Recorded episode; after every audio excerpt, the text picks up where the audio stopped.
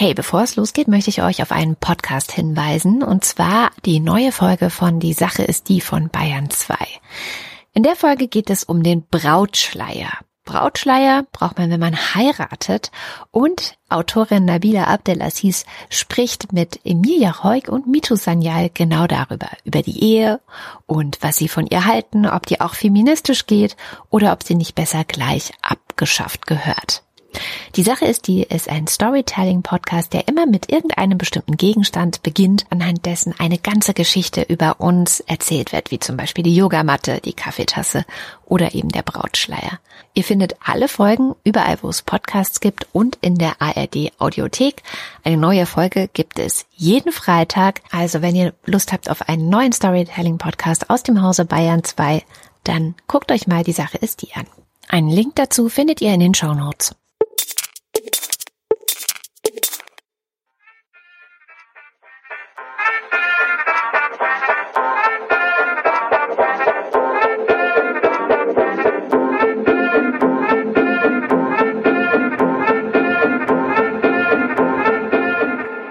Hi, ihr hört den Lila Podcast Feminismus für alle. Heute mit mir, Laura. Und mit mir, Lena. Wir freuen uns total, heute mal wieder gemeinsam eine Sendung zu bestreiten. Und heute geht es um ein Thema, was schon seit vielen Jahren auf unserer Themenliste vor sich hin dümpelt. Und jetzt ist es echt mal an der Zeit. Heute geht es um ADHS. Diese vier Buchstaben stehen für die Aufmerksamkeitsdefizit-Hyperaktivitätsstörung, eine Störung, von der deutschlandweit 4,7 Prozent der Erwachsenen und zwei bis sechs Prozent äh, je nach Studie aller Kinder betroffen sind. Genau, und was das jetzt im Detail ist, das hört ihr gleich. Ich habe für die heutige Sendung mit der Journalistin Angelina Berger gesprochen, die selbst ADHS hat und auf ihrem Instagram-Kanal Kirmes im Kopf sowie in ihrem gleichnamigen Bestseller über das Thema ADHS aufklärt. Ich selbst habe übrigens vor sehr, sehr kurzer Zeit auch eine ADHS-Diagnose bekommen. Und ich habe deswegen mit Angelina zum Aufwärmen ein paar Runden Sag mir, dass du ADHS hast, ohne mir zu sagen, dass du ADHS hast, gespielt. Ich habe dann Angelina davon erzählt, dass ich seit 2021 zu wenig Rundfunkgebühren überwiesen habe, weil es da wohl eine Erhöhung gab und ich aber diese Briefe, die da immer kommen, wohl nicht ganz so richtig gelesen habe. Und sie hat mir daraufhin das hier erzählt. Da kann ich mich äh, nahtlos anknüpfen. Ich ähm, zahle seit ein paar Jahren schon mein, mein BAföG ab und habe es seit, ich glaube, seit drei Jahren jetzt schon nicht hinbekommen, den mein SEPA-Lastschriftmandat irgendwie einzureichen. Und das heißt, es kommt einfach immer im Quartal, wenn es abgebucht wird, immer vorher der Brief, dass sie nicht abbuchen konnten und dass ich 109 Euro Zinsen zahlen muss. Jedes Mal. Und jedes Mal zahle ich diese 109 Euro Zinsen, anstatt einmal dieses SEPA-Lastschriftmandat zuzuschicken. Und das ist so schwer zu verstehen für andere Menschen. Aber es wird auch in drei Monaten wahrscheinlich wieder soweit sein. Ja, ihr bekommt vielleicht schon einen ersten kleinen Eindruck davon, wie das Leben mit ADHS sein kann. Auf die Symptomatik gehen wir natürlich gleich noch genauer ein. Interessant ist ja aber vor allem, dass Angelina und ich keine Einzelfälle sind. Frauen bekommen häufig ihre Diagnose erst im Erwachsenenalter. Und warum das so ist und was das mit Feminismus zu tun hat, darüber sprechen wir natürlich heute auch. Genau, und ich habe mit Jakob Hein über das Thema gesprochen. Jakob Hein hat sowohl in der Kinder- und Jugendpsychiatrie als auch in der Erwachsenenpsychiatrie in der Charité gearbeitet und heute hat er eine eigene Praxis für Kinder und Jugendliche in Berlin. Lange ging man davon aus, dass ADHS eine Störung des Kindes- und Jugendalters ist. Jakob Hein hat mir in unserem Gespräch dann erzählt, dass ihn das schon immer irgendwie gewundert hat. War für mich überraschend, dass eben Erwachsene das gar nicht haben sollten, wobei es ja so offensichtlich ist, dass die Kinder, die das haben und die dann Jugendliche werden, die das haben, dass die nicht dann plötzlich das nicht mehr haben, bloß weil sie ihren 18. Geburtstag feiern. Vielleicht habt ihr es schon in anderen Medien bemerkt. Über ADHS wird gerade ziemlich viel geredet und berichtet. Auch auf Instagram und auf TikTok. Und überall da, wo viel berichtet wird, wissen wir ja mittlerweile, gibt es auch überall kritische Stimmen. Ja, da ist dann zum Teil von einem gefährlichen Trend die Rede oder von einer Modediagnose. Oftmals ist da zwar dann ein Fragezeichen hinten an der Headline dran, aber das macht es ja nicht weniger problematisch. Stichwort Framing. Und auch darüber sprechen wir. Bevor wir das machen, müssen wir natürlich erstmal besprechen, was ADHS genau ist. Wir haben jetzt schon gehört, wofür die Buchstaben stehen, aber was bedeuten diese Buchstaben jetzt eigentlich genau? Aufmerksamkeitsdefizit, Hyperaktivitätsstörung. ADHS ist eine Verhaltensauffälligkeit, die von Person zu Person unterschiedlich aussehen kann. Generell gibt es drei Kernsymptome. Unaufmerksamkeit, Hyperaktivität und Impulsivität. Die Auffälligkeiten müssen über das hinausgehen, was durch Alter und Entwicklungsstand der betroffenen Person erklärbar wäre. Darüber hinaus muss es einen Leidensdruck bzw. eine psychosoziale Beeinträchtigung in mehr als einem Lebensbereich geben, zum Beispiel in der Familie, in der Schule, in Beziehungen oder am Arbeitsplatz. Und die Verhaltensmuster müssen bis ins Kindesalter hinein nachvollziehbar sein und länger als sechs Monate bestehen. Ja, und damit hätten wir also direkt auch schon mal geklärt, nein, wir haben nicht alle ein bisschen ADHS, sondern es braucht eine klinische Diagnose. Und trotzdem hat uns beide bei der Recherche ja auch die Frage umgetrieben, ist das jetzt eine Krankheit, ADHS? Und das hier ist, was Jakob Hein dazu sagt. Das ist eine besonders große Frage, die ich leider ganz schwer schnell beantworten kann, weil das ist eben, äh, also es gibt ja in der Psychiatrie zum Beispiel auch in allen medizinischen Sparten gibt es ja typische Krankheiten, die definieren sich daraus, dass ein System kaputt ist, dass dieses kaputte System ein bestimmtes äh, Set an Symptomen verursacht und ähm, das Ansinnen der Medizin ist da ist dann darauf gerichtet, diese Symptome möglichst alle zu kontrollieren und vielleicht irgendwann einmal eines fernen Tages eben dieses äh, gestörte System wieder wieder zu richten. Und das ist ADHS nicht. ADHS ist vermutlich etwas, was eben sich aus, ähm, also, äh, also die Konzentration und Aufmerksamkeitsfähigkeit eines Menschen äh, bilden sich auf einem Spektrum ab. Ähm, und ähm, die Mitte des Spektrums definieren wir als einen äh, Normalbereich. Also das definiert sich auch von Generation zu Generation neu. Es ist ein behandlungswürdiger Zustand, für den die Patientinnen ähm, Hilfe bekommen sollten und Unterstützung bekommen sollten, auch therapeutische Unterstützung. Also insofern ist dieser Zustand eine Krankheit, wie viele andere äh, behandlungswürdige Zustände, die eben äh, auch insofern eine Krankheit sind. Ich möchte als Beispiel eben die ähm, Intelligenzminderung ähm, ähm, aufführen, die auch ein behandlungs- und unterstützungswürdiger Zustand ist, der aber nicht wie eine Krankheit jemals geheilt werden kann. Dennoch brauchen Menschen mit Intelligenzminderung häufig unsere Hilfe, ohne dass unser Ziel ist, sozusagen deren, diese Krankheit zu heilen, weil das eben auch ebenso schwer zu definieren ist. Also insofern treffen hier zwei Krankheitsdefinitionen aufeinander. Einerseits die medizinische Krankheitsdefinition, die Etiologie, Symptom und dann Therapie definiert und andererseits aber die, die, die Krankenkassen, die, die Versicherungslogik und in der Versicherungslogik ist ADHS selbstverständlich eine Krankheit, aber in einer bestimmten medizinischen Denkungsweise, in einer sehr strengen sozusagen Blick darauf ist es eben keine Krankheit. Und in diesem Spannungsfeld ähm, entsteht auch sehr viel Quatsch, weil in diesem Spannungsfeld kommen dann eben Menschen, die äh, eben sozusagen Patientinnen mit, ähm, mit ADHS diskreditieren wollen und sagen, ihr, es ist gar keine Krankheit. Das sagt sogar Herr Hein oder das sagt, sagt eigentlich jeder, der sich, der sich äh, ruhig und, und vernünftig damit auseinandersetzt. Und das ist ärgerlich und blöd.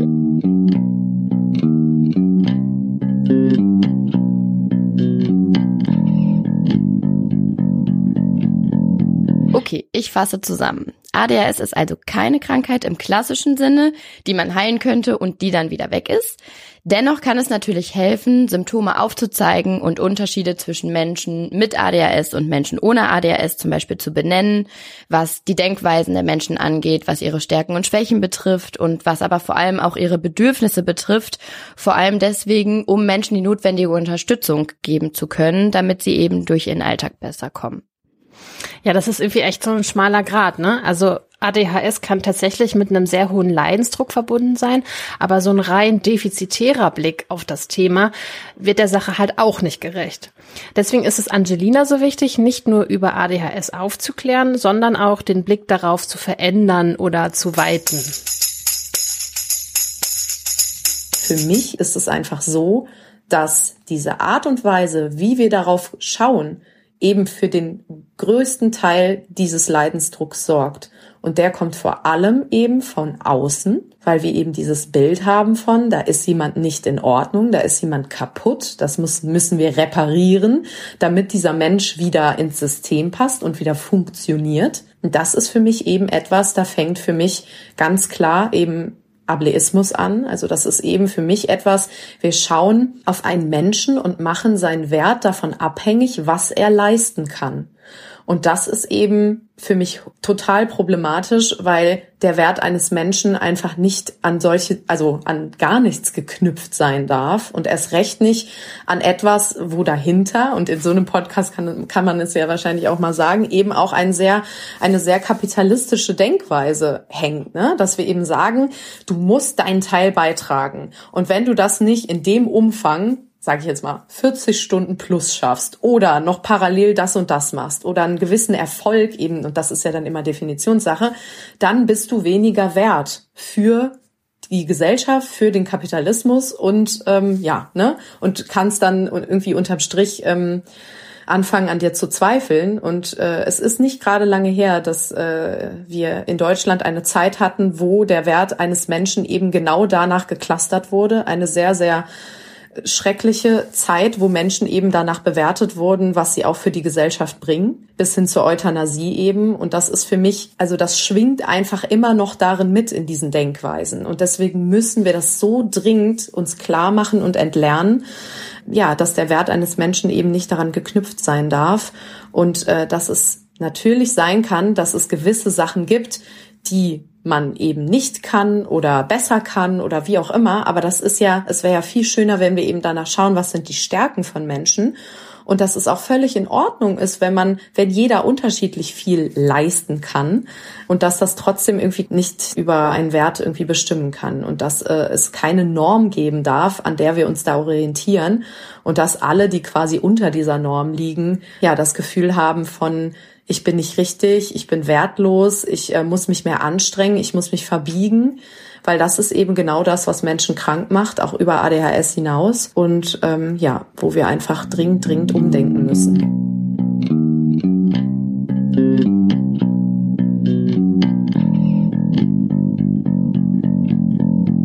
Okay, dann schauen wir uns doch mal an. Wer oder was entscheidet eigentlich darüber, was als krank und was als gesund gilt? Es gibt dafür Klassifikationssysteme, etwa das ICD-10 oder das DSM-5. Diese, nennen wir sie mal Kataloge, bedienen sich logischerweise menschengemachter Normkriterien. Und eins davon ist zum Beispiel der funktionale Normbegriff. Demnach ist eine Person krank, wenn sie die ihr zugetragenen Funktionen nicht mehr erfüllen kann. Also wenn sie zum Beispiel nicht mehr arbeiten kann. Es ist ja in dieser kapitalistischen Welt, in der wir leben, besonders wichtig.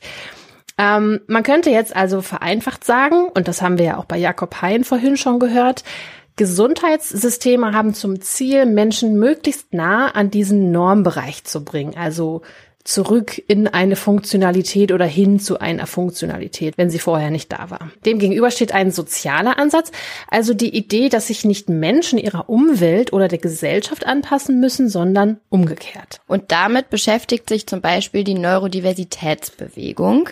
Vereinfacht gesagt geht es dabei darum, Menschen haben nicht nur unterschiedliche Augenfarben, Größen oder Hautfarben, whatever, sondern auch unterschiedliche Gehirne. Und in dieser Denke sind ADHS oder auch Autismus keine Krankheiten, sondern Ausdruck menschlicher Vielfalt.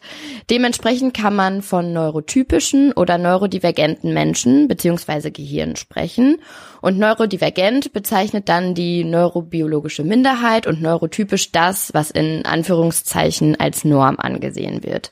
Viele sprechen deswegen über ADHS als Spektrumsstörung und Störung soll diesen Begriff Krankheit dann in dem Sinne ein bisschen ersetzen, entpathologisieren, ohne aber auch ADHS als solches zu verharmlosen. Und in dem Wort Spektrum ist halt schon beinhaltet, dass es sich um sehr verschiedene Symptome handeln kann, die äh, ja je nach Skala auch mehr oder weniger, je nach Betroffenheit ausgeprägt sein können. Und genau das ist dann auch der Grund, warum ADHS und ADS, also ohne das H, heute eigentlich nicht mehr so als zwei verschiedene Diagnosen betrachtet werden. Man spricht heute eher von Erscheinungsbildern der ADHS. Äh, da gibt es dann eben das vorwiegend impulsiv hyperaktive Erscheinungsbild. Es gibt das vorwiegend unaufmerksame Erscheinungsbild, was eben jenem ADS von früher so ein bisschen entspricht oder weitgehend entspricht und eine kombinierte Form, also die Mischung aus den beiden anderen. Und diese Erscheinungsbilder sind außerdem dynamisch, können sich also im Laufe eines Lebens auch verändern, also zum Beispiel zwischen dem Kindes- und dem Erwachsenenalter. Und dazu muss man auch sagen, wenn bei jemandem das Haar als weniger ausgeprägt gilt, dann hat das nicht unbedingt was damit zu tun, dass diese Menschen wirklich weniger hyperaktiv sind. Denn so eine Hyperaktivität kann sich auch nach innen gerichtet äußern. Also, dass jemand in einem dauerhaft aktiven Kopf sich befindet, der einfach niemals Ruhe gibt und äh, dann kommt außerdem auch noch hinzu, dass Umgangsstrategien irgendwie eine Rolle spielen, die halt Menschen entwickelt haben oder besser gesagt entwickeln mussten, um in der Gesellschaft auf weniger Widerstände zu stoßen und damit ihr Haar, also ihre Hyperaktivität dauerhaft versuchen zu unterdrücken, aber eben nicht, weil die Hyperaktivität nicht da ist, sondern weil es eine Umgangsstrategie, eine gesellschaftlich erlernte Umgangsstrategie mit der eigenen ADHS ist. Ja, und das ist jetzt genau die Stelle, wo das gute alte Patriarchat am Start ist, in dem Menschen abhängig von ihrem Geschlecht unterschiedlich sozialisiert und behandelt werden. Also behandelt durchaus auch im wörtlichen medizinischen Sinne zu verstehen. Studien zeigen, dass im Kindesalter mehr Jungs als Mädchen eine ADHS aufweisen, während diese Unterschiede dann im Erwachsenenalter nahezu ausgeglichen sind. Ja, und das heißt ja dann im Umkehrschluss Nichts anderes als Mädchen und Frauen bleiben lange Zeit undiagnostiziert. Hören wir doch jetzt mal, was unsere beiden ExpertInnen zu dem Thema sagen. Also ich glaube, dass es ähm, sehr, sehr wenige Unterschiede zwischen Männern und Frauen sozusagen auf so einer, aus so einer biologischen Hinsicht heraus gibt. Also die biologischen Unterschiede, die es gibt, sind mir auch bekannt. Das habe ich ja studiert. Aber ähm, ähm, äh, ich persönlich äh, äh, kenne aber also bin auch überzeugt, dass eben Transfrauen Frauen sind. Also insofern sind diese biologischen Unterschiede nicht mal vollkommen determiniert, sondern es ist ein Sozialisationsthema.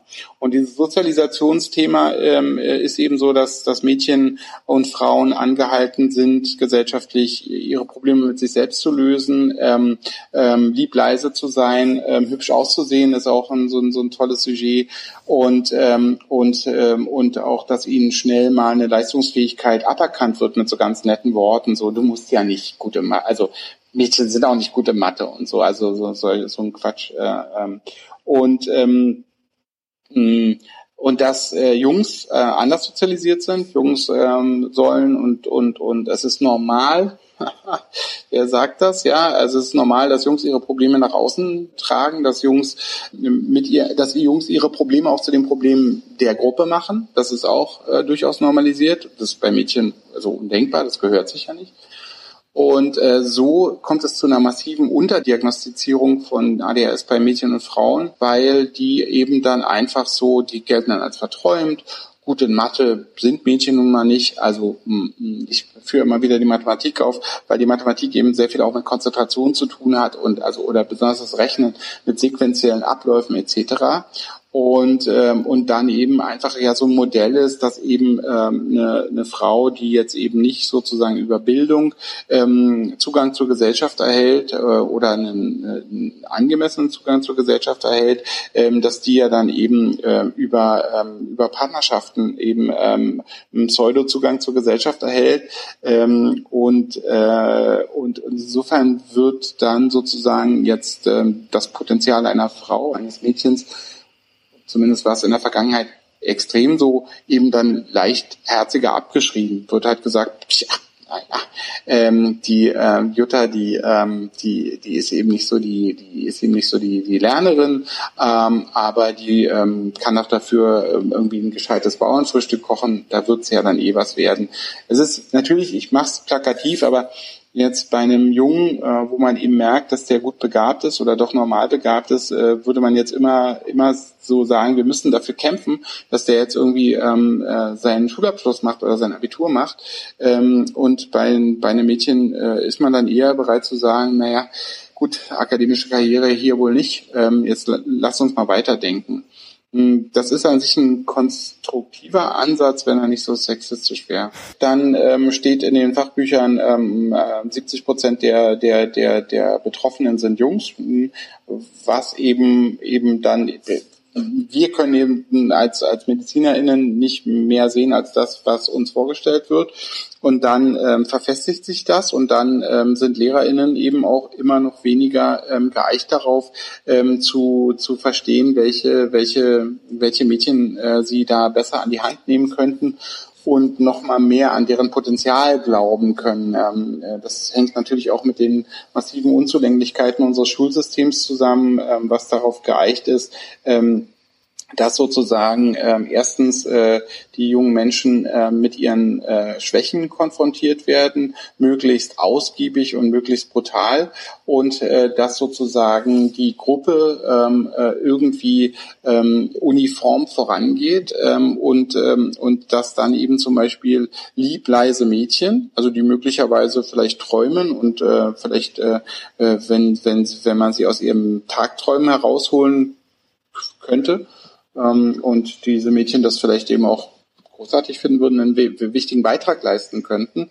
Aber da diese träumenden Mädchen wunderbar in den Klassenraum passen, weil man nämlich, weil es wichtig ist, dass in dem Klassenraum ähm, die Hälfte schweigt und zwar richtig also nachhaltig schweigt, also auch nicht ähm, sozusagen schweigend am, am, am, am Diskurs beteiligt ist, sondern einfach die Fresse hält, ähm, passen diese, diese träumenden Mädchen sehr gut in, die, in, diese, in diese schlecht funktionierenden Klassenräume und dann, äh, ja, dann schließen sich so Kreise. Und zwar ist es einfach so, dass ADHS sich eben ganz unterschiedlich zeigen kann und auch immer damit zusammenhängt eben, wie ja, was hat man irgendwie für einen für einen Lebensentwurf, äh, was, was tut sich alles so im Laufe der Zeit, wie wird auch darauf eingewirkt, positiv und negativ. Und dazu zählt eben, dass die Symptome sich vor allem bei ja, weiblich äh, sozialisierten Personen anders zeigen können.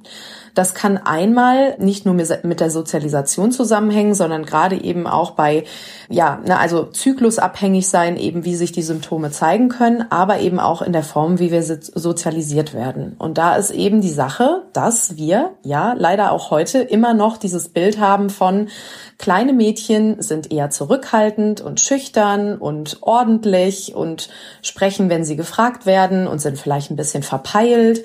Ne? Also das sind so diese, diese Klischees. Und das überträgt sich dann natürlich auch auf die Art und Weise, wie Symptome ausgelebt werden. Denn weiblich sozialisierte Personen neigen eben schon sehr früh dazu zu erkennen, aha, das ist das Verhalten, was nicht erwünscht ist. Ich fange also an, den Erwar die Erwartungen zu erfüllen und alles andere irgendwie so zu kaschieren, zu unterdrücken, zu verstecken und mir dann eben auch andere Wege zu suchen, weil irgendwo müssen diese Sachen ja trotzdem stattfinden und rauskommen. Und das sorgt dann eben häufig dafür, dass sich dann im Laufe des Lebens eben sogenannte Komorbiditäten entwickeln können, also Folgeerkrankungen ähm, wie beispielsweise Depressionen, Angststörungen, Essstörungen, Zwangsstörungen und vieles, vieles mehr. Und da ist dann eben die Problematik, dass das dann oft ja die eigentliche Ursache, diese unentdeckte und undiagnostizierte ADHS eben überlagern kann. Und dass man dann, wenn man die Ressourcen hat und die Kraft irgendwie sammeln kann, irgendwo hinzugehen und zu sagen, hey, ich brauche Hilfe, bitte kann mal jemand da drauf schauen, was ist los, ich kann nicht mehr, dass dann eben häufig gesagt wird, entweder, ach, wieso, Sie kriegen das doch alles super hin, Sie sind doch erfolgreich, Sie sind doch, äh, Sie sind doch beliebt, Sie haben doch Abitur geschafft, äh, ne, also diese ganzen Sachen so, ähm, dass einem dann eben vermittelt wird, nö, da musst du selbst mit klarkommen, es läuft doch eigentlich alles. Und dass eben diese Folgeerkrankungen, wenn sie dann entdeckt werden, das eben auch überlagern können. Also dass dann eben gesagt wird, okay, ganz klar, Sie haben eine Angststörung, oder eine Depression, dann wird dahingehend irgendwie behandelt, aber es wird und wird nicht besser. Und äh, ja, dann braucht man halt wirklich Profis, die draufschauen und erkennen, dass die Ursache eben ADHS ist.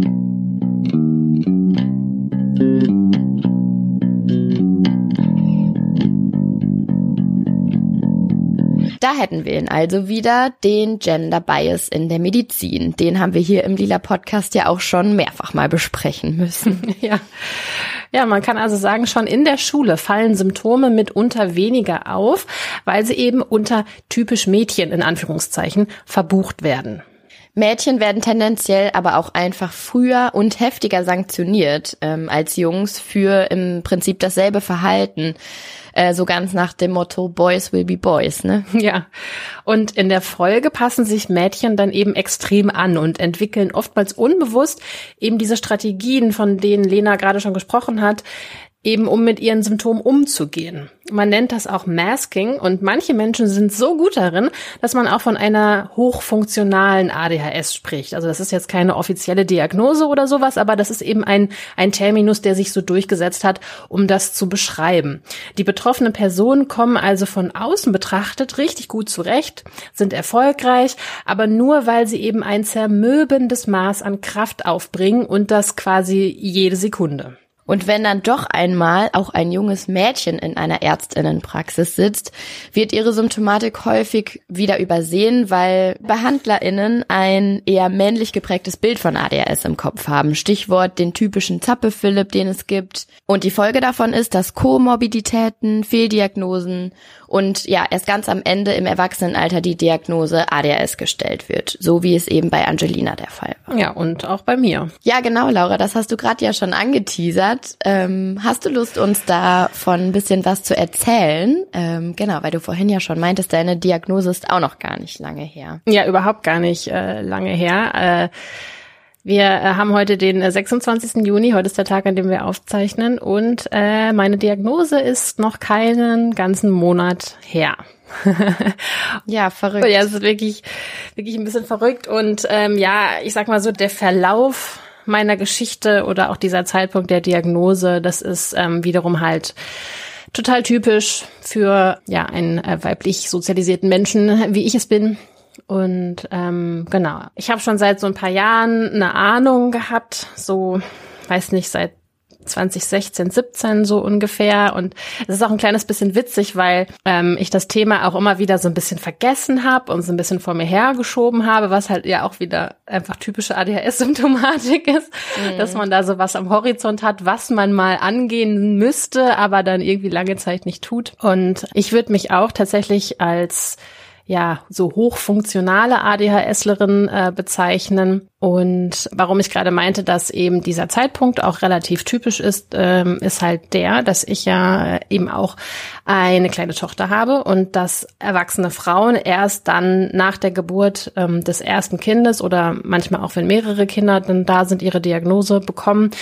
Das liegt halt unter anderem daran, dass dann plötzlich der Leidensdruck halt einfach sehr, sehr stark äh, wächst. Und dann äh, ab einem gewissen Punkt ist es halt einfach so, dass Menschen sich fragen, so, okay, was ist hier los? Also es kann doch irgendwie nicht sein, dass, dass mir das jetzt so schwer fällt in meiner Mutterrolle und ähm, der Alltag irgendwie so besonders herausfordernd ist. Und ähm, ja, dann ist es halt so, dass diese Strategien, von denen wir ja gerade schon gesprochen haben, dass die dann plötzlich irgendwie nicht mehr funktionieren. Die sind ja auch oft unbewusst und plötzlich sind die, funktionieren die nicht mehr und man fragt sich einfach, was los ist. Und es ist wie so eine Art Kartenhaus, was über einem zusammenfällt, von dem man aber vielleicht vorher gar nicht wusste, dass man das errichtet hatte. Ne? Mhm. Und ich habe mal einen Ausschnitt mitgebracht aus einem TED Talk und da hören wir jetzt mal ganz kurz rein.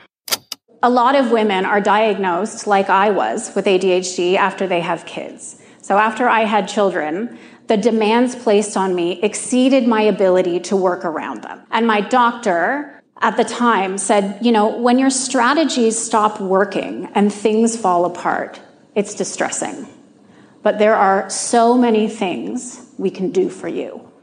So, like, I wasn't a bad adult or a bad woman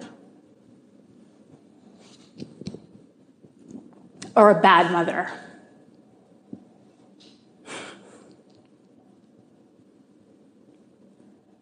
It wasn't just a matter of trying harder.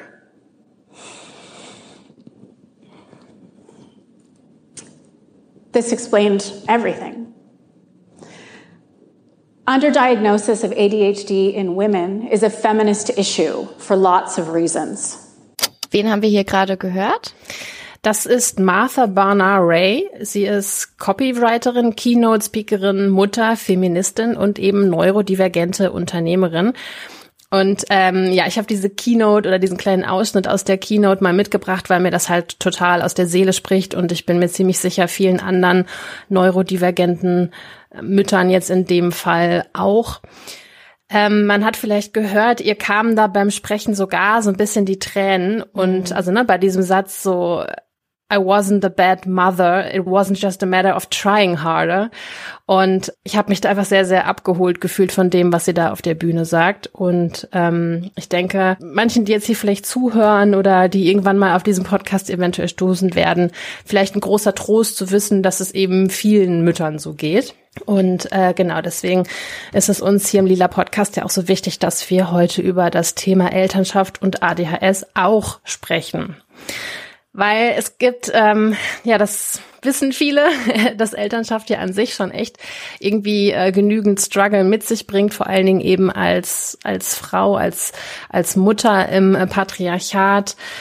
Ähm, also ich sag nur äh, Mutterbild und all diese diese Anforderungen, die damit dranhängen und ähm, weiß nicht, da kann man noch so feministisch sein und ähm, noch so stark versuchen, sich davon frei zu machen. Es ist halt einfach nicht leicht und es gelingt an manchen Tagen besser und an manchen Tagen schlechter und ähm, wenn dann noch hinzukommt, dass man irgendwie allein begleitend ist und da obendrauf noch die ADHS, dann kann man sich vielleicht grob ausmalen, was das einfach für eine alltägliche Herausforderung bedeutet. Was wären denn so Beispiele für Herausforderungen oder für Struggle im Alltag, mit denen Eltern ja im Besonderen klarkommen müssen, wenn die, wenn sie ADHS haben?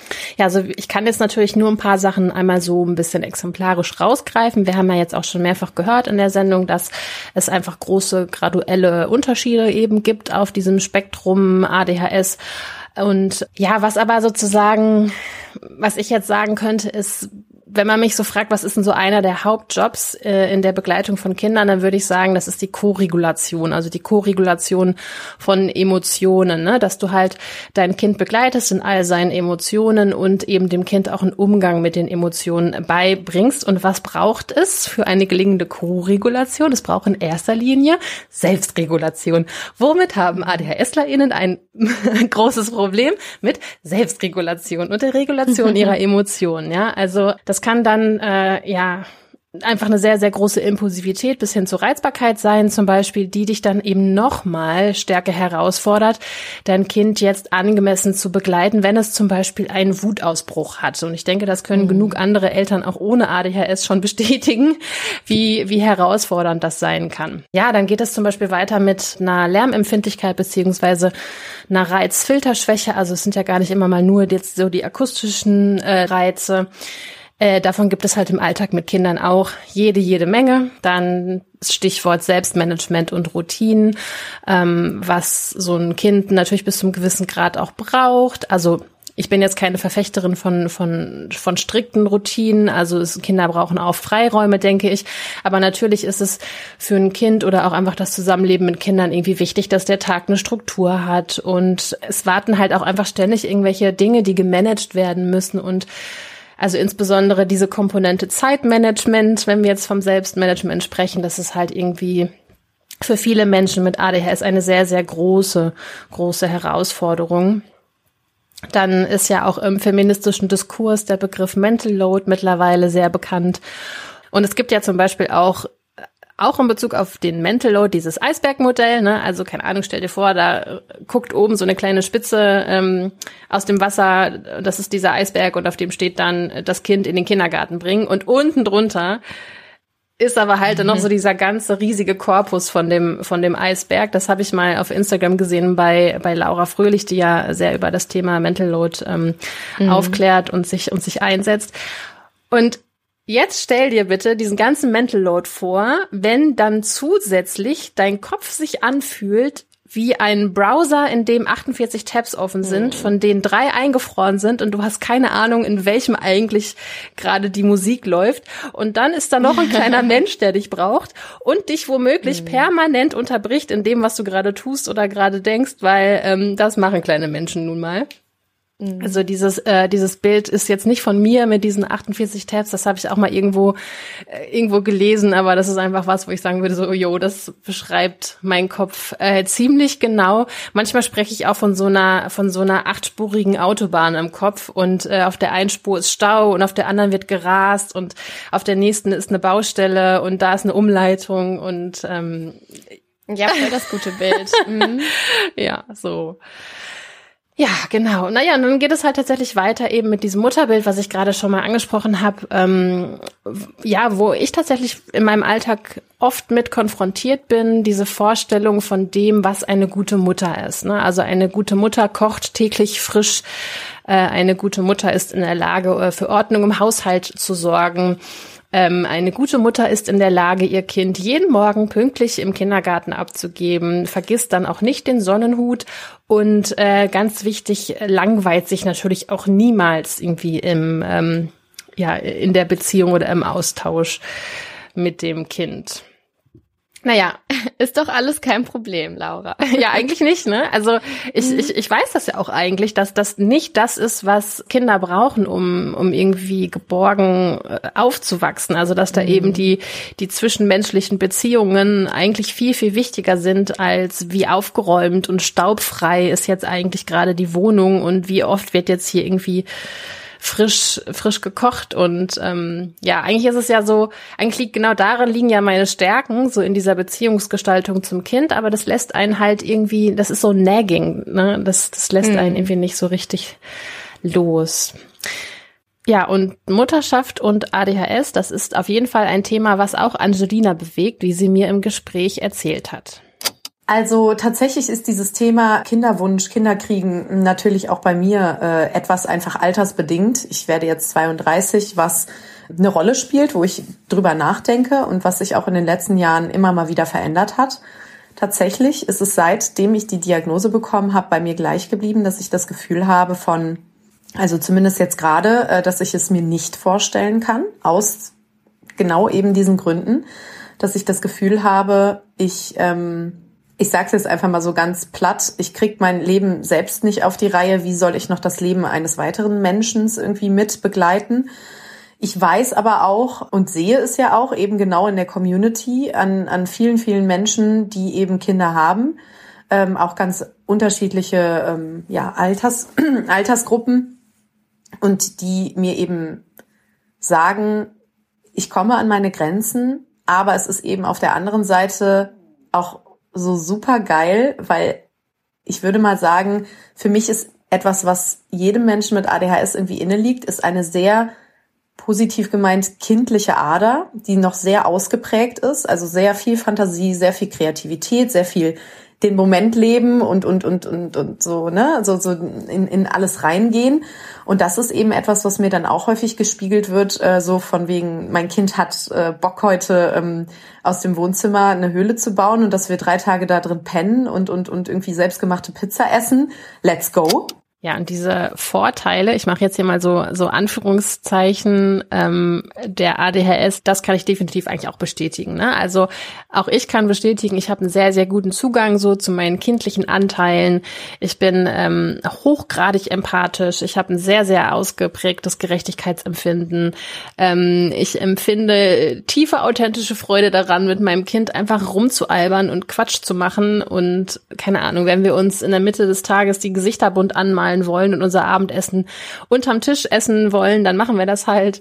Ähm, wenn wir Bock haben, miteinander zu raufen, dann machen wir das. Und ähm, ich bin auch immer wieder selber überrascht, wie ich so auch unter Druck so pragmatische Lösungen finden kann im Umgang mit, mit Kindern. Also jetzt nicht nur meinem eigenen, aber auch irgendwie so, wenn so die Kinder untereinander Konflikte haben oder es einfach Situationen gibt, die irgendwie jetzt ja, Management bedürfen ich habe eine sehr, sehr tiefe Verbindung zu meinem Kind und ähm, ich glaube, dass auch natürlich nicht zuletzt dann sollte das Kind ähm, selber auch neurodivergent sein, dass dann eben Eltern mit ADHS ihre Kinder nochmal ganz anders eben verstehen und, und begleiten können auch im Zweifel. Ne?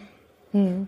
Ich fand diesen Punkt, ähm, den Angelina da gesagt hat und den du jetzt auch nochmal gestärkt hast, auch einfach ähm, ja nochmal total schön, weil das ist ja mm, ist ja einfach häufig so, ne, bei Menschen, die vielleicht auf eine Weise besonders oder anders durchs Leben gehen als ja die die Mehrheit Mehrheitsgesellschaft ähm, haben ja dann immer irgendwie auch für viele Dinge kreative und schöne Lösungen und ich kenne dich jetzt ja nun mal auch schon ein bisschen mhm. und ähm, weiß einfach dass du äh, eine ganz ganz tolle Mama bist und dass äh, ja du mit deinem Kind eine mit Sicherheit sehr schöne Zeit hast irgendwie. Das, also wenn man dich kennt, dann, dann kann man sich das einfach sehr gut vorstellen. Dankeschön. Ähm, aber äh, Laura, wie geht's dir denn jetzt, seit du die Diagnose hast, seit du irgendwie einen Begriff auch für das hast, was dich Ja. dann vielleicht in, in dem Sinne besonders macht Ja. an der Stelle? Und ich, ich sag ja auch immer so, das habe ich glaube ich damals schon in der Vorstellungsrunde gesagt, dass ich das so toll finde, wenn es für ein diffuses Gefühl dann einen Begriff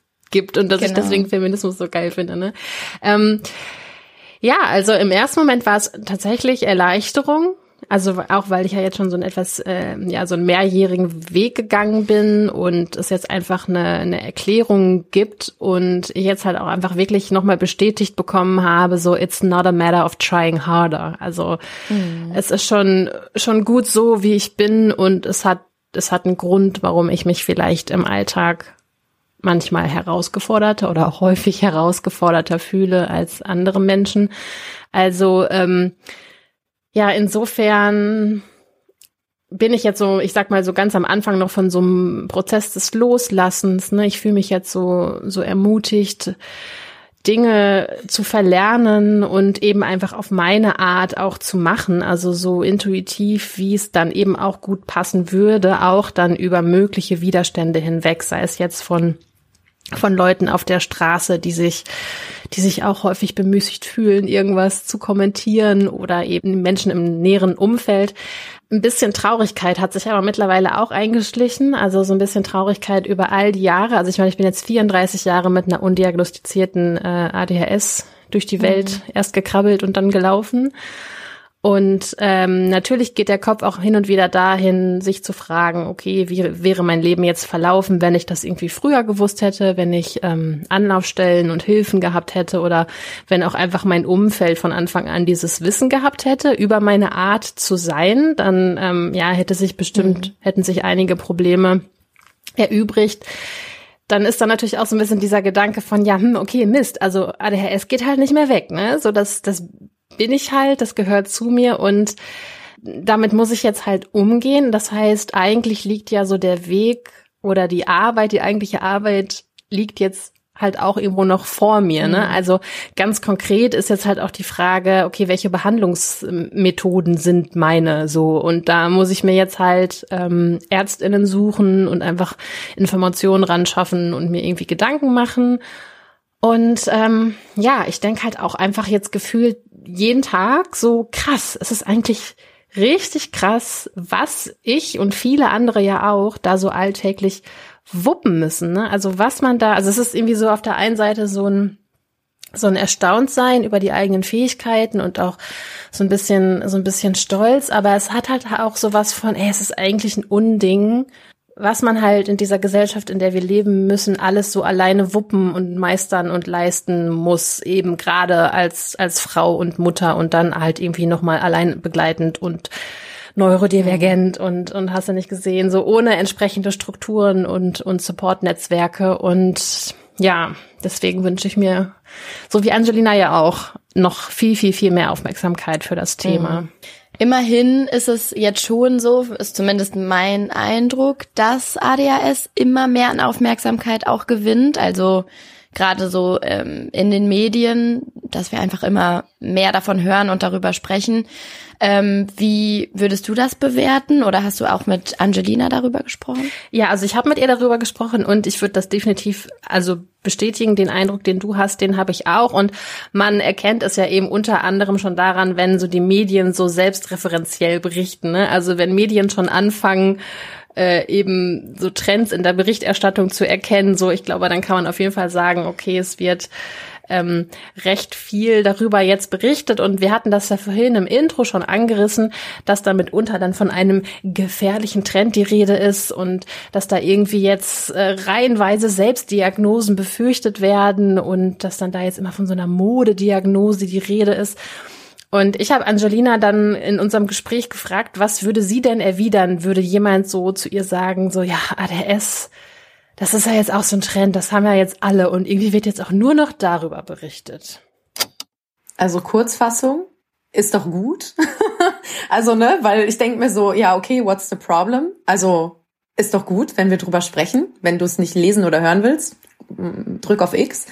Aber es ist eben genau das, was mich in all den, in, ich nenne es mal, Debatten oder was auch immer so stört, dieses, dieses, dass wir so schnell an diese Grenze kommen von, ja, wir sind jetzt, ne, jetzt habe ich es irgendwie dreimal gehört und jetzt bitte nächstes Thema und dass immer alles so schnell sein muss und so schnell durch ist.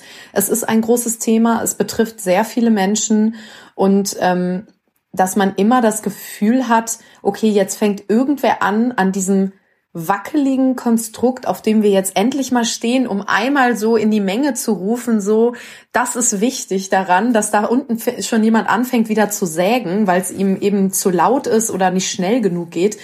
Das finde ich halt wirklich problematisch und ich glaube, das. Und das ist eben auch so das, warum ich dann überall sitze und mich wirklich wie so in so einem Loop wiederhole, dass ich glaube, je mehr Menschen mehr darüber wissen, desto seltener wird es eben geschehen, dass man voreilig eben diese Vorurteile raushaut oder dass man das Gefühl hat von, oh, nicht bitte nicht nochmal, so gibt's noch was anderes, weil es einfach sehr vieles auf Unwissenheit beruht. Und ich glaube, wenn man eben diese Komplexität und die, diese Dimension von ADHS begreift und auch was es eben gesamtgesellschaftlich bedeutet, dass es eben nicht nur dann den Menschen mit ADHS betrifft, sondern auch das Umfeld und alles drumherum und eben auch, ne, wenn man es dann äh, irgendwie wirtschaftlich sehen will, also wie viele Kosten eben jährlich auch dadurch entstehen, dass Menschen dann eben nicht arbeiten gehen können, dass die, ähm, also was das Gesundheitssystem angeht, was, äh, was, was Bildung angeht, was Schulabschlüsse angeht und so weiter und so fort, also was eben alles mit da dran hängt,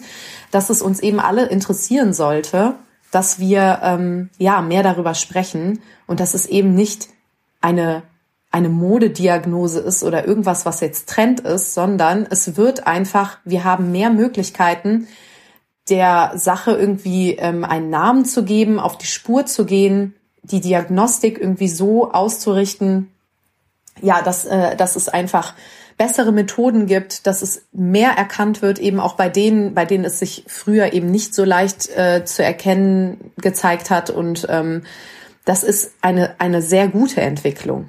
Das ist was Positives, denn das bedeutet, dass es hoffentlich unterm Strich so ist, dass es diesen Menschen irgendwann besser geht, dass sie gesünder leben können. Und das ist für mich doch das Allerwichtigste, dass es den Menschen gut geht. Also wer das nicht äh, äh, supportet, ist ein Arsch, sorry.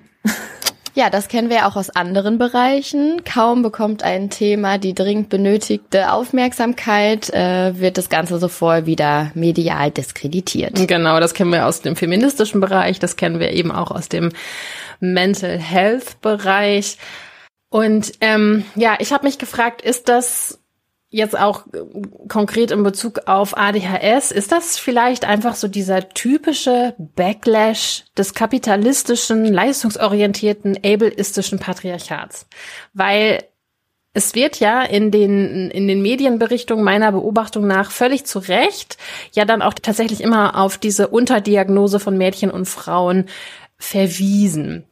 Und ich frage mich schon manchmal, so wird es gerade deswegen jetzt wieder als Hype und als Mode oder Extrawurst degradiert, weil es da um Mädchen und Frauen halt geht, die das jetzt im besonderen Maße nochmal anders betrifft. Ich meine, natürlich sind auch äh, Jungs und Männer von ADHS betroffen und haben da natürlich auch wiederum ihre eigenen Leidensgeschichten und Herausforderungen, so keine Frage. Aber eben gerade so dieser Aspekt der, der Unterdiagnose, und da frage ich mich, wie wäre denn die Reaktion oder der Umgang der Medien mit dem Thema, wenn es sich jetzt hier um eine Entdeckung einer Schieflage handeln würde, die nur Männer betrifft? Ne? Also wie würden die Schlagzeilen dann lauten, frage ich mich manchmal.